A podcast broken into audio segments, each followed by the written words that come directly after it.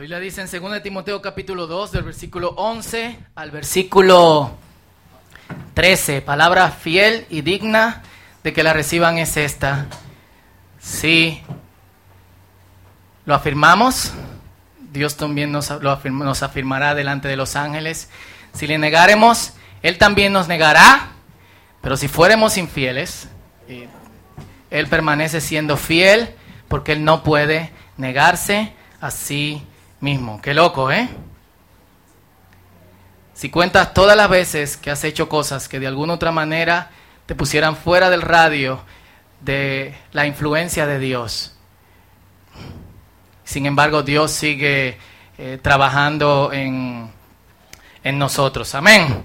Y qué bueno que están aquí en esta mañana. Mi nombre es Fausto Liriano. Y a propósito de que estuve en Venezuela la semana pasada, eh, recibimos un hermano. Anthony, si te puedes poner de pie. Es de Barquisimeto y está explorando tanto en el país como en el círculo. Así que si lo ven por ahí, denle un abrazo fuerte como, como acostumbramos aquí en, en el círculo y díganle qué lo que. Qué lo que. Amén. Y hay ideas que cambian el, el mundo. Eso, estamos funcionando Pero antes de que esas ideas cambien el mundo, esas ideas tienen que enfrentarse a las ideas que imperan en el mundo en ese momento y en ese instante y que la mayoría de gente sostiene como suyas. Y este choque casi siempre es peligroso. Lo que quiero decir que con peligroso es que muchas veces a la gente que propone estas nuevas y brillantes ideas, eh, esto le cuesta la vida. No estoy hablando de la idea del iPhone, ni de la idea de la calculadora o de una iPad o una computadora. Son cositas muy brillantes, pero cosas que de verdad y de alguna otra manera cambian la vida, no solamente de un grupo de personas, sino eh, del mundo entero. La película Inception, una de mis favoritas, ¿quiénes la han visto? Que no la han visto, spoiler, pero no se tapen los oídos. Eh, y se trata de eso, se trata de insertar en la idea, una idea en la cabeza de una persona sin correr el peligro de tener que enfrentarse a esa persona. Y la locura de esta película es que a pesar de que ellos están tratando de meterse en la cabeza de esta persona, en, en el nivel 1 de Inception, nivel 2, nivel 3, nivel 4, loquísimo, una vez yo estaba durmiendo y me soñé que me dormí. Y encima de eso me soñé que me dormí otra vez, ahí full. Y yo soñé que había gente orando en el parque, había una puerta atrás de, la casa donde yo vivía. Y la gente entraba. Yo decía, esta locura, la gente orando a las 3 de la mañana. Me acoté y me desperté. Y cuando me desperté, alguien de aquí que estaba fuera de país estaba eh, en casa. Y me dijo, mi vida está eh, corriendo peligro. Y yo me asusté, yo dije, ¿por qué tú estás aquí si tú no estás aquí? ¿Qué tú estás haciendo en, este lugar? Y de repente, ¡fuc! me desperté en el mueble y yo estaba como bloqueado. Yo no sé si ustedes le han pasado que se despiertan y están como en en status cero, no saben dónde están, ni qué hora es, ni qué día es, ni nada por el estilo. Y de repente Noelia me movió y me desperté. Fue muy loco. Yo no sé si a ustedes le ha pasado eso, pero full. Yo no sé si fue alguien intentando hacerme un Inception. que vamos metiendo en la cabeza de Fausto. A ver qué pasa. Pero algo que es muy loco en la película es que a pesar de que las personas que están, bueno, te queda como en, te deja como en el aire, pero a pesar de que las personas que están tratando de meter una idea en la cabeza de los otros, del otro, sin que su vida corra peligro, su bienestar mental sí corre peligro. Y yo creo que nos deja un mensaje. No hay forma de insertar una nueva idea sin que esto te haga poner en peligro tu vida o tu salud mental o incluso tu salud eh, física. Tenemos muchos ejemplos de esto. Sócrates, uno de los filósofos eh, más conocidos, de hecho era, dicen que su apariencia era como un cangrejo, tenía los ojos prácticamente a los lados, esta, esta imagen está bonita de como supuestamente era, pero él desafiaba las ideas de la gente que vivía en la Grecia eh, antigua y fue obligado a cometer suicidio porque sus ideas estaban afectando a los jóvenes eh, de la ciudad. Los profetas del Antiguo Testamento casi todos sufrieron, y no quiero como que digan, ah, Fausto, tú estás comparando a Sócrates con los profetas del Antiguo Testamento. No, estoy diciendo la gente que trae nuevas ideas. Ideas que revolucionan al mundo, de alguna otra forma ponen su vida en peligro. Los mismos apóstoles. No puse a Jesús aquí para que no me mataran. Si me ayudan allá atrás. Porque esto se fue. Gracias. Y, en tiempos más modernos, Dietrich Bonhoeffer, yo no sé quiénes se acuerdan de la operación Valkyria, Mahatma Gandhi y Martin Luther King. El mismo profeta eh, Jeremías habla acerca de su experiencia con esto y es que lo que ellos descubren, entienden que es tan necesario y tan fuerte que no es algo que se lo puedan guardar para sí mismos, sino es algo que necesitan eh, compartir. El profeta Jeremías, yo creo que si tú le das un clic en la pantalla con el mouse, me ayuda. El próximo. Perfecto. El profeta Jeremías, esto es lo que dice, Jeremías capítulo 29, versículo 9 al 11, me había propuesto no pensar en ti. Ser profeta le estaba costando su integridad física e incluso su, estabilidad eh, eh, eh, emocional. Aquí está.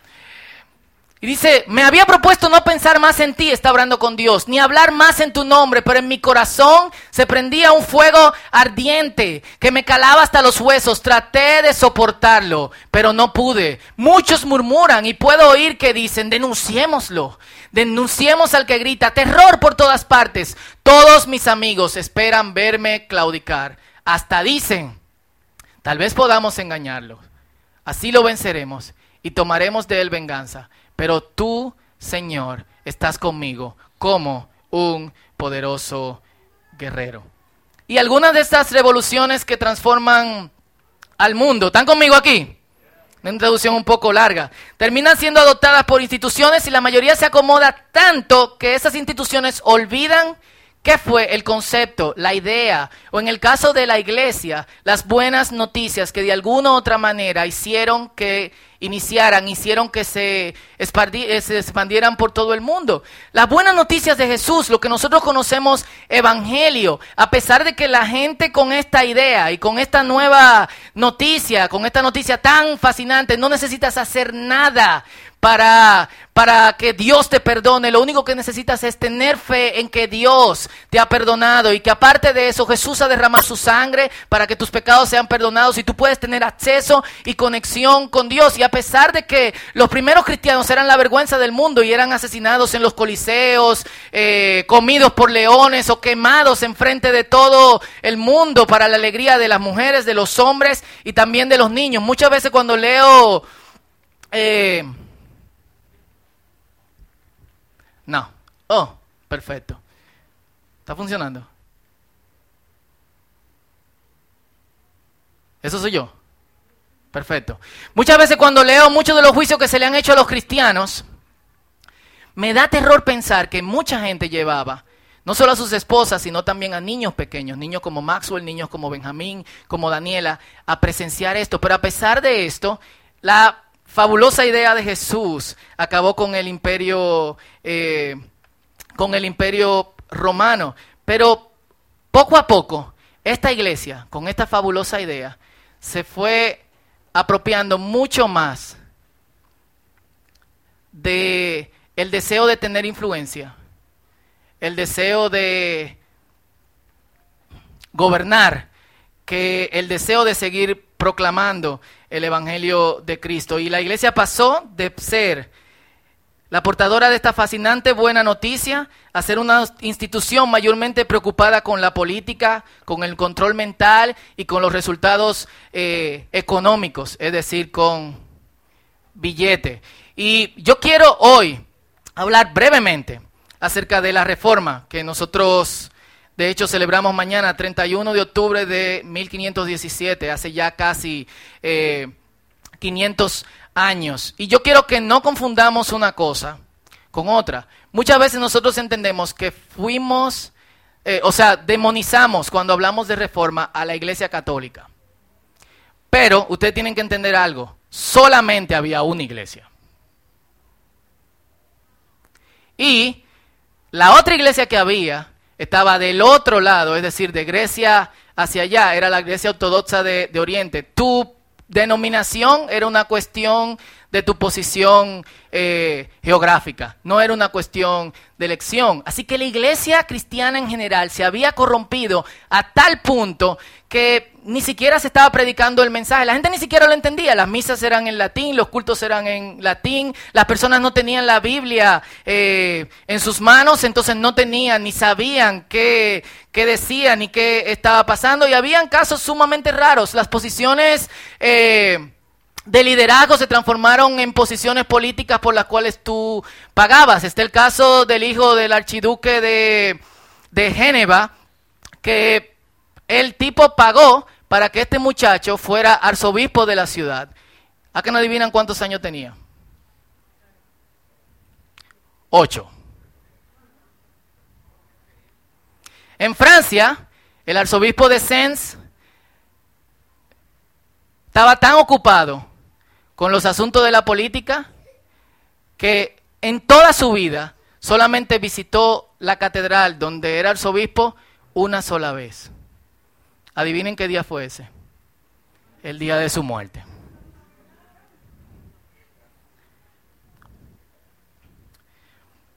Y encima de esto, dos ideas estaban de alguna u otra manera eh, eh, influenciando la iglesia y iban de, a, hacer que este hombre del cual nosotros vamos a estar hablando, me huele como a quemado, levemente. Yo creo que por aquí arriba.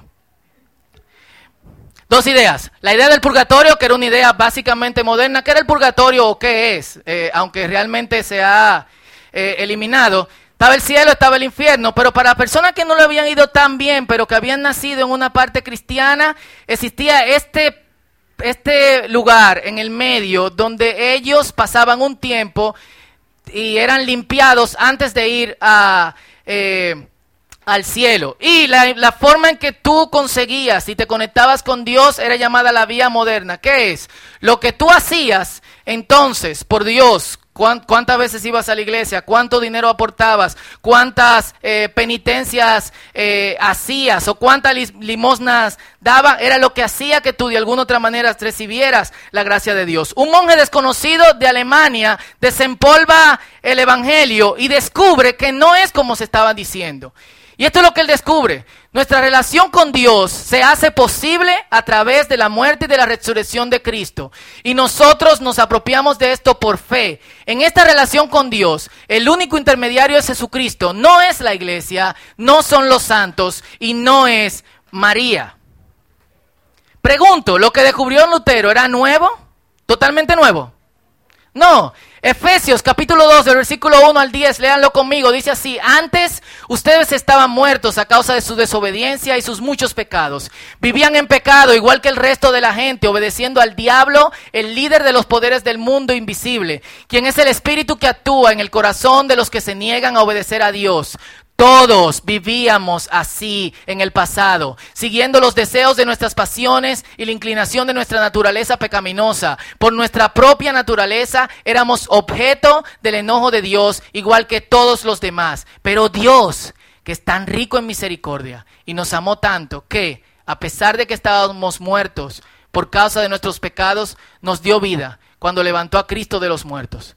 Es solo por gracia de Dios que ustedes han sido salvados, pues nos levantó de los muertos junto con Cristo y nos sentó con Él en los lugares celestiales, porque estamos unidos a Cristo Jesús, de modo que en los tiempos futuros Dios puede ponernos como ejemplo de la increíble riqueza de la, gracia y la bondad que nos tuvo, como se ve en todo lo que ha hecho por nosotros, que estamos unidos a Cristo Jesús.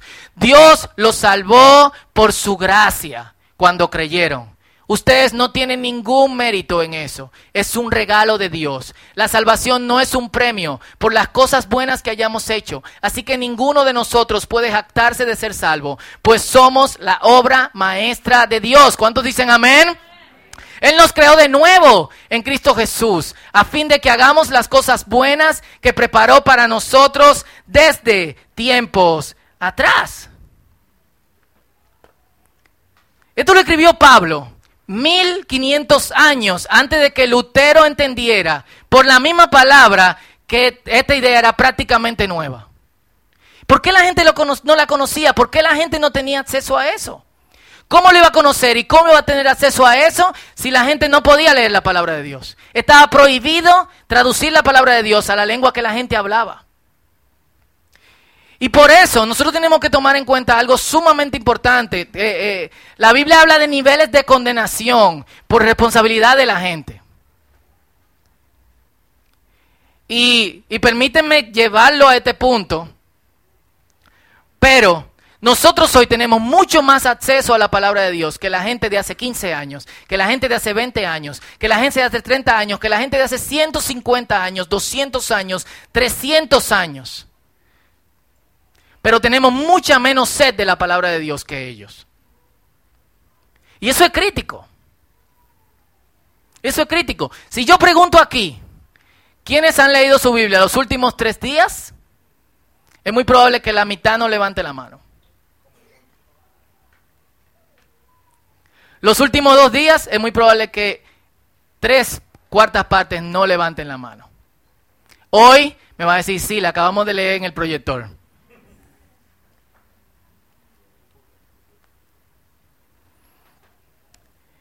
Y yo creo que una de las primeras cosas que nosotros ganamos de pensar en la reforma es, no, o sea, ignorar la palabra de Dios tiene resultados fatales. Se lo repito, ignorar lo que dice la palabra de Dios tiene resultados fatales. Yo ustedes, asumiendo que algunos no leen constantemente sus Biblias, le prestará mucha atención a, esto. Lutero descubre esto personalmente. Él era una persona que llevaba muchas culpas y que tenía esta terrible eh, lucha interna. No era algo que él quería sacar, ni siquiera era un deseo que él tenía de reformar de alguna otra manera la iglesia cristiana. Pero hubo un detonante. Algo le molestó a Lutero. La iglesia necesitaba dinero para construir la catedral de San, de San Pedro en Roma. ¿Quién ha estado en Roma de los que están aquí? ¿Eh? En la romana. Yo no he estado, pero algunos pueden estar, entonces vaya. Impresionante, según lo que yo veo en las fotos. Como se necesitaba cuarto, y hay un purgatorio, y quien decreta quién sale o no del purgatorio, según lo que ha dicho la iglesia, es el Papa y los obispos. Sigo diciendo, no, todavía no satanicen a la iglesia eh, católica, es la iglesia. Cool. Entonces, se inventaron la fabulosa idea de que dependiendo de la cantidad de dinero que tú dieras, tú podías salir del purgatorio más rápido de lo que es posible. ¿Eh? Y era aperísimo porque yo podía pegar, pecar todo lo que quisiera y si tenía 500 pesos, pero si no tenía cuarto, esto molestó a Lutero profundamente y el 31 de octubre de 1517 el tipo puso en la puerta de la iglesia de su, de su ciudad, de hecho la iglesia de su universidad, unas 95 tesis, todas en contra, en contra de las indulgencias. No satanizando la iglesia, ni siquiera satanizando las autoridades de la iglesia, sino cuestionando el hecho de que estas cosas estuvieran haciendo. Aguántenlo ahí porque tenemos que hablar también de la iglesia eh, de hoy. Para Lutero el asunto era tan importante que él mismo arriesgó su vida en ese, en ese asunto. Y cuando le preguntaron qué tú quieres, ¿estás preso o dimitir de lo que tú estás diciendo? Esto fue lo que dijo. Al menos que me convenza por las escrituras y la pura razón y esto es importante, en el Instituto Bíblico esta semana nosotros estábamos hablando acerca de, del ser humano y todas las partes que tiene, espíritu, alma, corazón, cuerpo. Muchos cristianos ni siquiera manejan eh, algunos de, de estos conceptos y nosotros confundimos el corazón como nosotros lo pensamos al corazón como lo procesa el hombre en la Biblia. El corazón como lo procesa el hombre en la Biblia es la mente. No es el corazón como nosotros lo procesamos como la fuente de nuestras emociones y lo que tú, en lo donde te da coquillita o tú sientes algo cuando tú ves eh, la jevita que primero La viste y dijiste, santo. Algún hermano por ahí que dicen que Dios se lo reveló primero. No, usted la vio, le gustó y después inventó que Dios se lo reveló. Dios le puso la capacidad de enamorarse de esa cotorra. Eh, y de hecho, eh, eh, cuando nosotros, cuando nosotros ponemos, cambiamos, o ponemos, le, damos al corazón, como se menciona en la Biblia, lugar que ocupa la mente, como nosotros lo entendemos hoy, muchos de los conceptos bíblicos cambian. Si confesares con tu boca que Jesús es el Señor y creyeres en tu corazón que le levantó de los muertos, serás salvo. No es que lo sientas. No es como que, ¡oh, qué chulo. Es, yo lo creo, yo estoy razonando sobre ese concepto de que Jesús es el Señor y Dios lo levantó de los muertos. Muchísimas cosas cambiaran, incluyendo el hecho de que muchos cristianos empezarían a pensar. Hay gente que entra a la iglesia y deja el cerebro en la puerta. Legalmente. Y a los cristianos se nos acusa de idiotas, ¿sí o no? El cristiano no piensa, dicen por ahí. Pero tenemos que demostrarle que nosotros sí pensamos. ¿Cuánto dicen amén? Así que le dice, por la escritura y pura razón, entiéndalo corazón, entiéndalo mente. No aceptaré la autoridad de papas y concilios, pues se han contradecido unos a otros. Mi conciencia está cautiva a la palabra de Dios. No puedo y no haré otra cosa que vaya contra mi conciencia, pues esto no es ni correcto ni seguro. Aquí estoy de pie, no puedo hacer otra cosa. Ayúdame, Señor. Amén.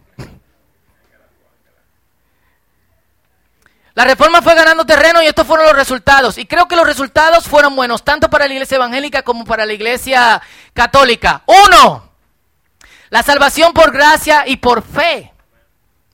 Ya no es lo que tú hagas lo que te salva, sino el, un regalo de Dios, como dice eh, la Biblia. Las últimas tres semanas hemos hablado de eso, no voy a llover sobre mojado. Pueden escuchar la prédica en el círculo.com.do. La Biblia al alcance de todos. Lutero sabía que lo que le había cambiado era haber entendido la Biblia. Él sabía latín, sabía hebreo, sabía griego, pero la demás gente no. ¿Y qué él decide hacer? No solo los tratados teológicos que se escribían en latín, lo escribe en alemán, sino que decide embarcarse en la tarea de traducir la Biblia al alemán. No estoy seguro cuántos años le, le tomó, pero le tomó bastante. Y yo que trabajo en traducción bíblica, un amigo tomó 20 años traducir la Biblia del español al mije, que es una lengua en, Oaxaca donde va el señor JJ constantemente. 20 años. A otro le toma 16, 10 años. Él dijo, la gente tiene que entender la Biblia, la palabra de Dios. Tres, la iglesia no es la institución, la iglesia es la gente. Soy la iglesia. Obviamente esta idea es mucho más peligrosa. Si la iglesia es la gente que le pone límites a la gente, obviamente le pone límites la palabra del Señor. Y cuatro, todos los creyentes son sacerdotes. Yo no tengo acceso más rápido a Dios que tú. Para la gente que me dice, pastor, ore por mí. Yo digo, vamos a orar juntos. Sí, pero ore usted adelante porque usted llega primero. No, no, no, no, no, no, no, no. No. Dios te escucha tanto a ti como a mí. Si es por gracia, no puede ser que yo tenga más mérito delante de Dios que lo que tú tienes. Es imposible. ¿Cuántos dicen amén? Y yo sé que a alguna gente no le gustó y esa es la cotorra que usan, pero hermano, por favor. Eh, y todas estas ideas. Uno, salvación por gracia y por fe. Dos, la Biblia para todos los creyentes. Tres, yo soy la iglesia. Cuatro, sacerdocio de todos los creyentes. Obviamente amenazan no solamente a la iglesia de turno, sino incluso a la iglesia de hoy, evangélica, católica, reformada o lo que sea. Y nosotros debemos aprender de nuestra historia para no cometer los mismos errores y para también combatir los errores que surgen. Hoy en día quizá en muchas iglesias se está hablando de, de, eh, de las indulgencias o, o de la reforma como nosotros estamos hablando en el día de hoy. Pero no podemos negar que en este mismo instante, en iglesias evangélicas, personas cegadas por su desconocimiento de la palabra de Dios están sellando la prédica. ¿Usted sabe lo que es eso? Mientras el pastor está predicando o el predicador, la gente se para y si quiere que la prédica le dé, pone cuarto ahí. Necesitamos una reforma. Hoy en día, muchos pastores son inaccesibles. Yo estaba en un evento cristiano hace, hace unos eh, días y, aparte de sorprenderme por unos masajes proféticos que había, había una silla y una jeva te daba unos masajes que te hacían profetizar. No, eh, full. De hecho, me encontré un pastor de aquí que estaba filmando libro y me dice, ¿cómo puede ser que esté enfrente a MacArthur los masajes eh, proféticos? Yo le dije, bueno, que después que MacArthur predica hay que masajearte eh, un chin, te pone la espalda un chin dura. Pero eh, lo otro que me sorprendió era ver los tipos, pastores, apóstoles, serafines y querubines, existen los términos yo siempre digo que el próximo paso después de querubín es Satanás. Pues tú no puedes ser Dios. Con guardaespaldas, full, con su audífono, versión FBI, cuestión, que te al lado. No te le pegue. No esto, no lo otro. Necesitamos una, le dicen escudero, necesitamos una reforma.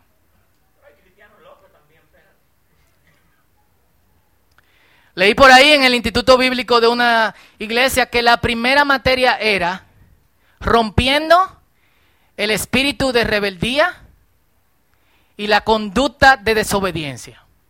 ¿Usted sabe lo que significa eso? Tú no puedes pensar, lo que yo te diga es lo que tú vas a hacer, necesitamos una reforma. Y tenemos que recordarnos cómo empezó.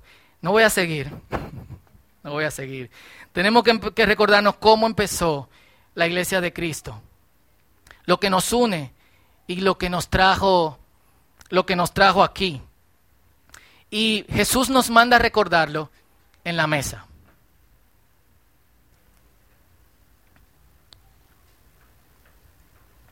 El Señor decía, en esto conocerán que ustedes son mis discípulos, en que se aman los unos a los otros. Y el ejemplo Él lo dio en un lugar donde nosotros no compartimos con nadie más. La mesa es un espacio privado.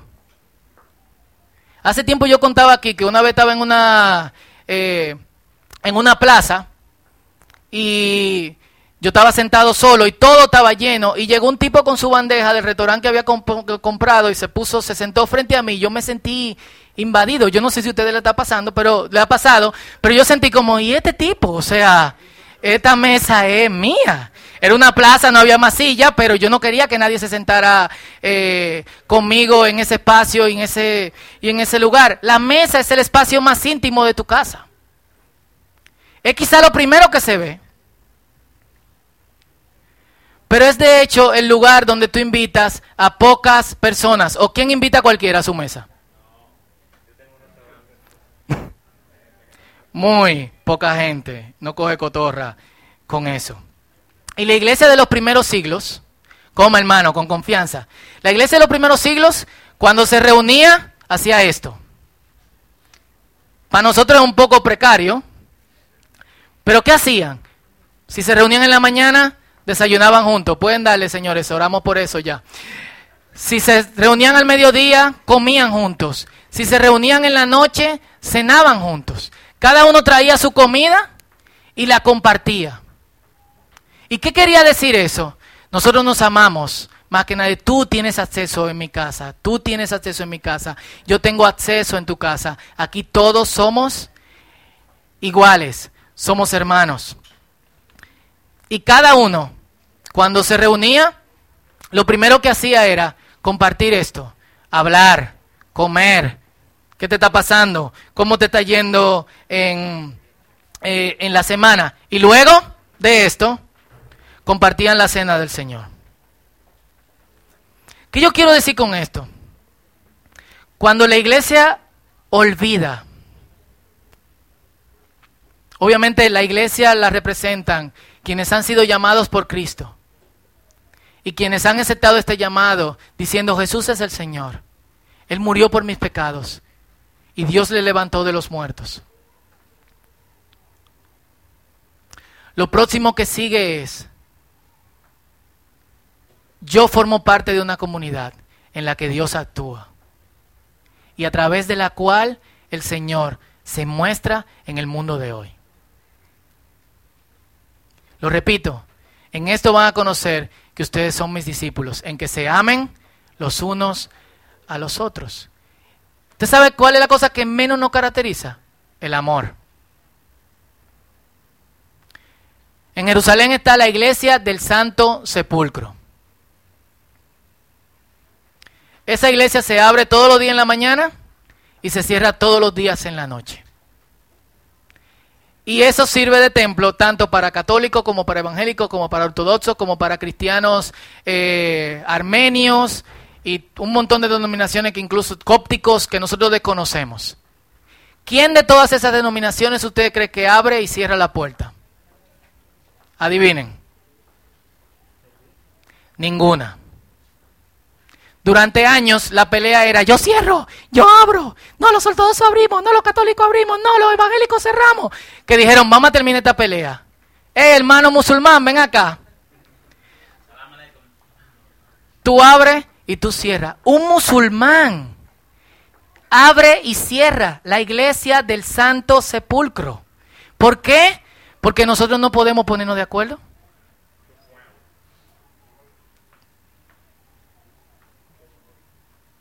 Yo no sé si a ustedes les parece bueno, a mí me parece horrible. Y yo creo que la reforma nos deja con la siguiente reflexión. Hay una primera reforma que debe de pasar. Sí, las cosas con la iglesia institucional están mal. Pero hay una primera reforma que tiene que pasar. Y esa primera reforma tiene que pasar en mi corazón. Antes de que Lutero se quillara por toda la cosa que él entendiera en un atropello de la iglesia, él primero entendió la gracia de Dios. Y antes de que él dijera, yo voy a transformar el mundo, él primero resultó transformado. Y, yo creo que antes de tomar la cena del Señor, y en víspera de esto que nosotros conocemos como la reforma, me gustaría que todos meditemos en lo siguiente. ¿Cuán reformado está mi corazón?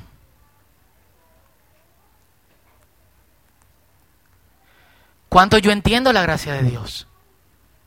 Yo vivo más en culpa que agradeciendo a Dios por lo que ha hecho por mi vida.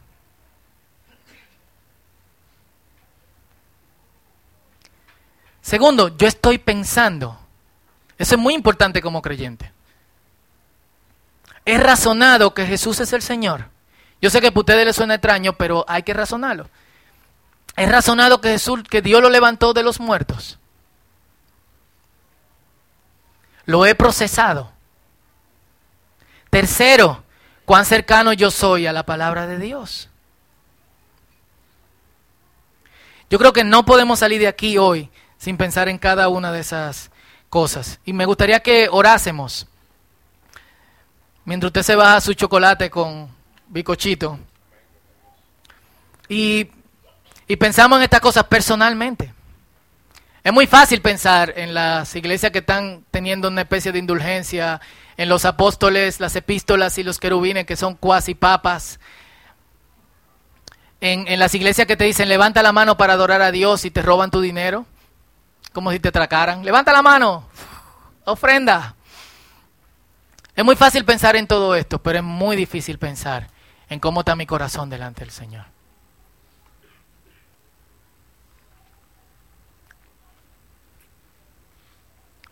Entonces hagamos una evaluación. Porque Dios está en el negocio de reformarnos a todos.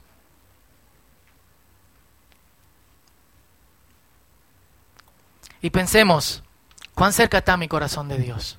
Dios me ha perdonado. No necesito hacer nada para ser salvo. pero estoy desarrollando una relación íntima con mi Padre.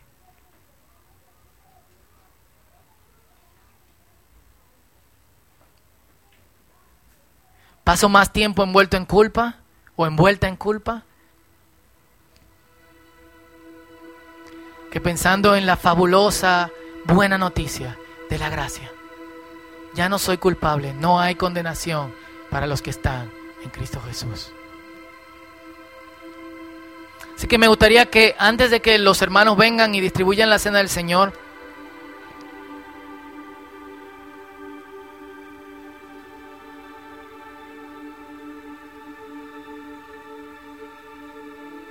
tú medites en esto y hagas una introspección, una búsqueda interna. Y que todos oremos juntos y le digamos al Señor, Señor, examina mi corazón, refórmalo, refórmalo. Así que mientras oramos los hermanos van a distribuir la cena del Señor, no la tome todavía, agárrela ahí, recuerda, si estás en pecado o si entiendes que no puedes tomarla ahora mismo, dile que no, no te preocupes, nadie te va a estar juzgando aquí en este espacio. Si es algo que tú necesitas resolver con otra persona, no la tomes. Pero si es algo que tú necesitas resolver con Dios y tú lo puedes resolver con oración aquí mismo, entonces resuelve tu cosa con Dios y agarra tu cena y tómala.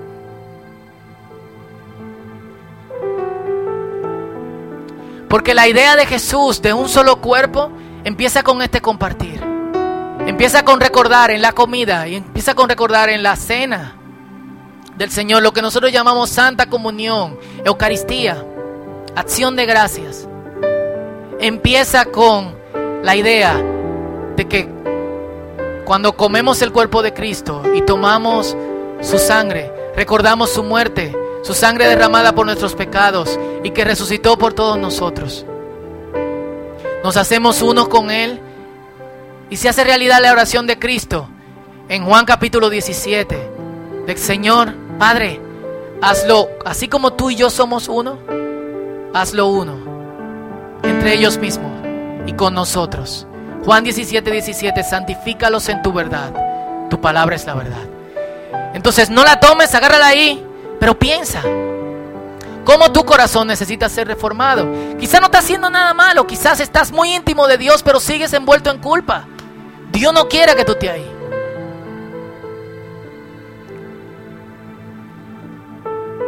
Dios no quiere que tú estés ahí. Pues Él nos ha llamado a su gracia y a que tengamos acceso a su trono. Es que por un minuto este es tu tiempo con Dios.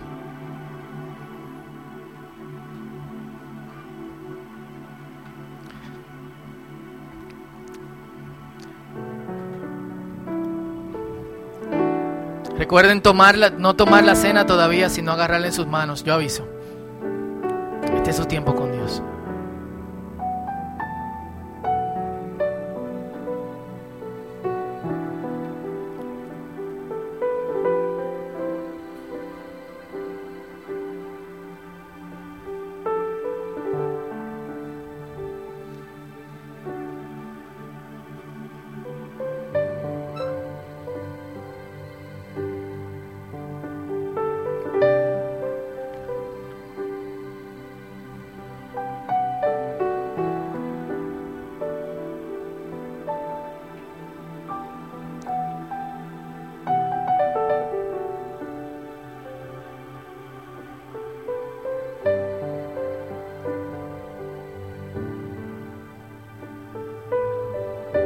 Te puedes poner de pie conmigo, los que están aquí adentro, los que están allá afuera también, por favor. Si alguien falta por el pan o el vino, todavía están distribuyendo. ¿Quiénes faltan? Levanten su mano. Den su mano arriba si faltan por el pan o por el vino. Gracias.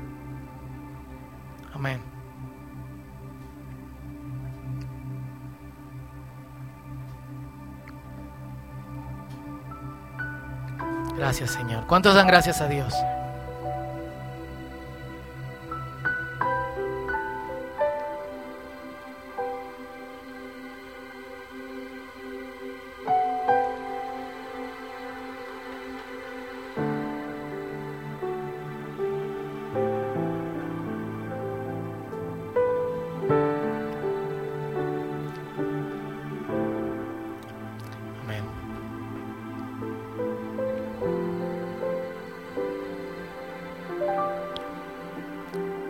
¿Alguien más falta por el pan o por el vino? Levanten su mano, déjenla arriba. Todos tenemos allá afuera, en el cuarto materno también. Allá afuera todo bien, perfecto. ¿Cuántos dan gracias a Dios? Gracias. Señor, yo te pido que antes que nada nosotros podamos comprender cuán ancho, cuán alto, cuán profundo, cuán grandioso es tu amor. Yo te pido que por tu Espíritu Santo nosotros podamos entender la profundidad de tu gracia. Que podamos salir de aquí felices por tu hermoso regalo.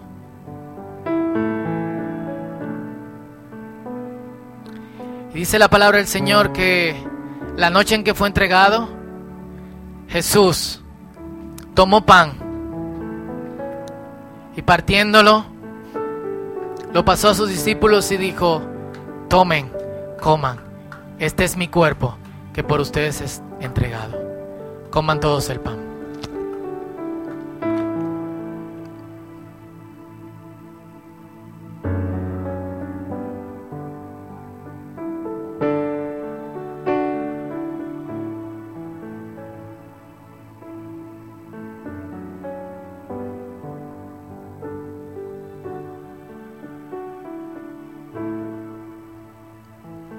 Señor. Tu cuerpo fragilado, golpeado. Todas nuestras culpas sobre ti. Gracias. ¿Cuánto dan gracias al Señor conmigo? Gracias. En este momento recordamos tu muerte, Señor.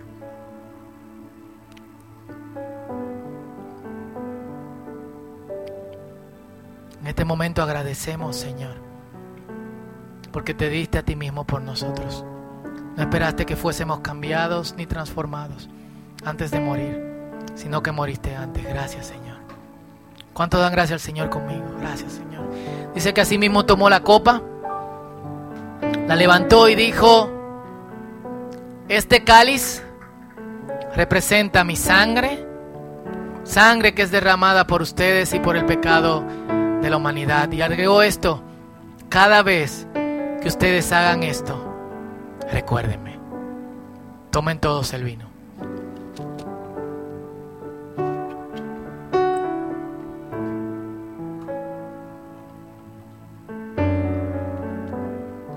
Mientras el grupo de adoración pasa, ¿por qué no agradecemos al Señor?